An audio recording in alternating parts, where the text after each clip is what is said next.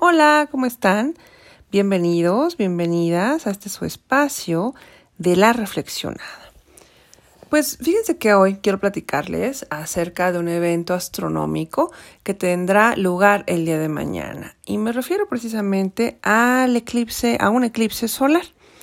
Y pues bueno, esto eh, creo que no se los había explicado, digo, ya les había hablado de, de otro eclipse solar, pero no particularmente de eh, todos los detalles que tenemos acerca de un eclipse solar, ¿no? Bueno, primero, pues la palabra eclipse viene del griego eclepsis, que significa abandono. Y este o estos eclipses pues ocurren cuando la luna se interpone entre el sol y la tierra por un periodo pues chiquito de tiempo.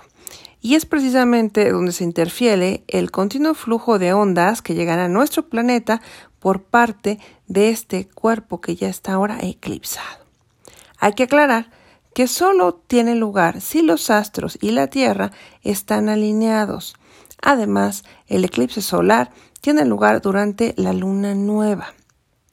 Hay varios tipos de eclipse. El primero, que es el total, pasa cuando la luna cubre por completo al sol. Si bien el sol es mucho más grande que la luna, la cercanía de ésta a la Tierra hace que parezca que cubre totalmente el sol. En las mejores condiciones, el periodo de oscuridad total es de un máximo de 7 minutos. Los anulares suceden cuando la luna está más lejos de la Tierra y por lo tanto no alcanza a cubrir totalmente al Sol. El efecto parece un gran anillo de luz y de ahí deriva su nombre. Los eclipses parciales son aquellos que tienen lugar cuando la alineación no es exacta y la luna tapa solamente una parte del Sol que es justo el tipo de eclipse que tendremos mañana y que bueno, desafortunadamente no será visible en México, de acuerdo a la información que proporciona la NASA. Un dato interesante es que los eclipses solares causan varios efectos como ciclones o huracanes, por el cambio en la velocidad de los vientos, debido a las drásticas bajadas de temperaturas o terremotos causados también por reajustes en placas tectónicas que finalmente se originan ¿por qué? Por las alteraciones en la eh, alteraciones gravitatorias. También pues incluso ocasionan una disminución de peso en todos los cuerpos sobre la Tierra. Claro que también, pues bueno, causan efectos a nivel emocional, como cambios de humor y desequilibrio general. Por eso, durante los eclipses, trata de no tomar decisiones importantes, como divorcios, casamientos, compra de propiedades o vehículos. Es preferible aplazar las decisiones hasta que este efecto disminuya. Un eclipse de sol puede simbolizar la desaparición momentánea de nuestro potencial interior. Puede sentir la ausencia de poder personal, de voluntad o la capacidad de visualizar metas. El sol es dador de vida y energía, y su oscurecimiento en el cielo, aunque sea por un breve tiempo, es una señal de ausencia de esa energía. Existe una interacción entre eclipses y desvitalización, por lo que podemos sentirnos más cansados, estresados o desanimados. De acuerdo con Ptolomeo, los efectos del eclipse solar estarán vigentes tantos años como horas haya durado el oscurecimiento. Otra teoría dice que el efecto de un eclipse tiene vigencia hasta producirse el siguiente eclipse de la misma categoría. Además, créeme, su efecto no se nota solo al momento en que se produce, sino que también aparecerán sus efectos cuando un planeta activador, que generalmente es Marte, toca el punto del eclipse. Es por esta razón que en ocasiones los eclipses parecen no provocar nada hasta un tiempo después. Así, astrológicamente, el efecto del eclipse estará presente durante el próximo año. Y los cambios y crisis que van a ocurrir fundamentalmente van a estar en Tauro y en Escorpio. Así que si los tienes presentes en tu signo solar, ascendente o en el lunar, estos cambios puedes percibirlos de una manera más directa. Te sentirás también inspirado para cambiar en los aspectos de Tauro, que cuáles son el amor, la belleza y el dinero, o también en los de Escorpio, que tienen que ver con el sexo, la pasión y la psique. Este eclipse nos afectará en el ascendente. Recuerda que este se calcula de acuerdo a la hora de tu nacimiento.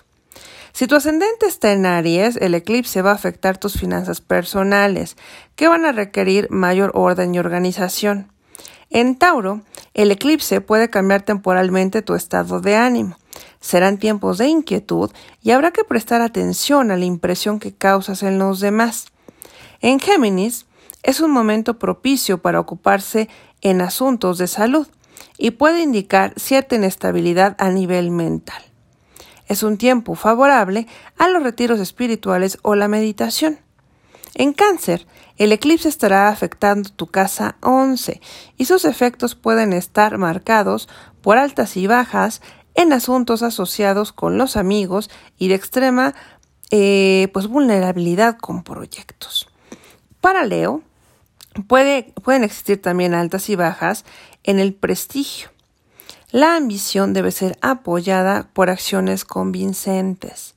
Para Virgo, el eclipse afecta a tu casa 9 y puede existir un mayor deseo de viajar y de moverse, pero sin efectos de tipo práctico. Para Libra, el eclipse indica ciclos alternos con el dinero. Durante este tiempo, el deseo de ganar más. Pero también, créeme, va a pasar que vas a tener, ¿no? Ese peligro, ese miedo de tener alguna pérdida a nivel patrimonial. Para Escorpio, el eclipse puede afectar el área de la pareja y de tus amigos, de tus asociados también, y eso pues va a ocasionar que tengas ciertas bajas en esas relaciones. En Sagitario, el eclipse puede sincronizar muchas altas y bajas en tu ambiente de trabajo y con relación a colaboradores. Para Capricornio, indica inestabilidad en el área afectiva, creativa y en la relación con los niños en general y con los hijos en particular. Para Acuario, habrá que ocuparse en asuntos relativos al hogar y de los padres o de la relación que tienes con ellos, porque podría pasar por un periodo de inestabilidad. Para Piscis, afectará asuntos asociados a la comunicación, estudios, vecinos y hermanos. Atención con las palabras. Recuerda, esto es información para tus ascendentes. Entonces, por favor, revisa cuál es tu ascendente. Y pues bueno, ya saben que también me gusta compartirles eh, pues algún ritualito para este, estos momentos de, de eclipse, ¿verdad? Y bueno, pues tenemos un ritual, El día de hoy para la buena energía. ¿Y qué tienes que hacer? Pues bueno, en una habitación donde estés lo más tranquilo, tranquila posible, vas a prender una vela violeta o morada. La vas a poner junto a una copa llena de agua con unas gotitas de jugo de limón una ramita de romero y una hoja de laurel. Si tienes entre tus curiosidades algún incienso o aceite esencial de limón, va a potenciar el efecto de este ritual, cortando alguna o algunas de las envidias que andes cargando. Mientras la vela se quema, visualízate iluminado e iluminada por ese sol. Ve cómo te va envolviendo en un color plateado y, estás tú finalmente irradiando esa luz, esa luz brillante. En ese momento, decreta todo lo bueno que quieras para ti. Piensa en esos objetivos que deseas conseguir e imagínate feliz y agradecido. Cuando la vela se apague, tira el agua en la tierra y queme el laurel y el romero para que así se lleven esa energía densa que el ritual acaba de limpiar. Recuerda, los eclipses actúan como iluminadores, revelando una condición de la que no estábamos conscientes o que no sabíamos que existía. Pueden actuar como catalizadores para decisiones importantes y también puedes entender el verdadero carácter de una persona cercana.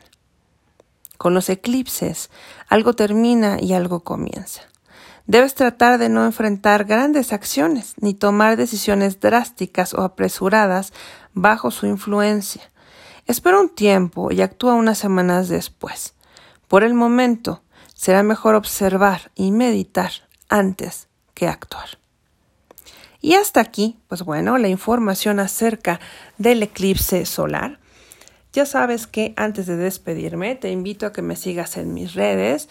Me encuentras como Yukoyotl Consultoría a través de YouTube, de Facebook, de Instagram y en Twitter. Y ya sabes que nos vemos también por acá todos los miércoles y viernes a través de Spotify y Anchor por el podcast de La Reflexionada. Que sea un maravilloso fin de semana. Les mando muchos besos, muchos abrazos y nos vemos el próximo episodio.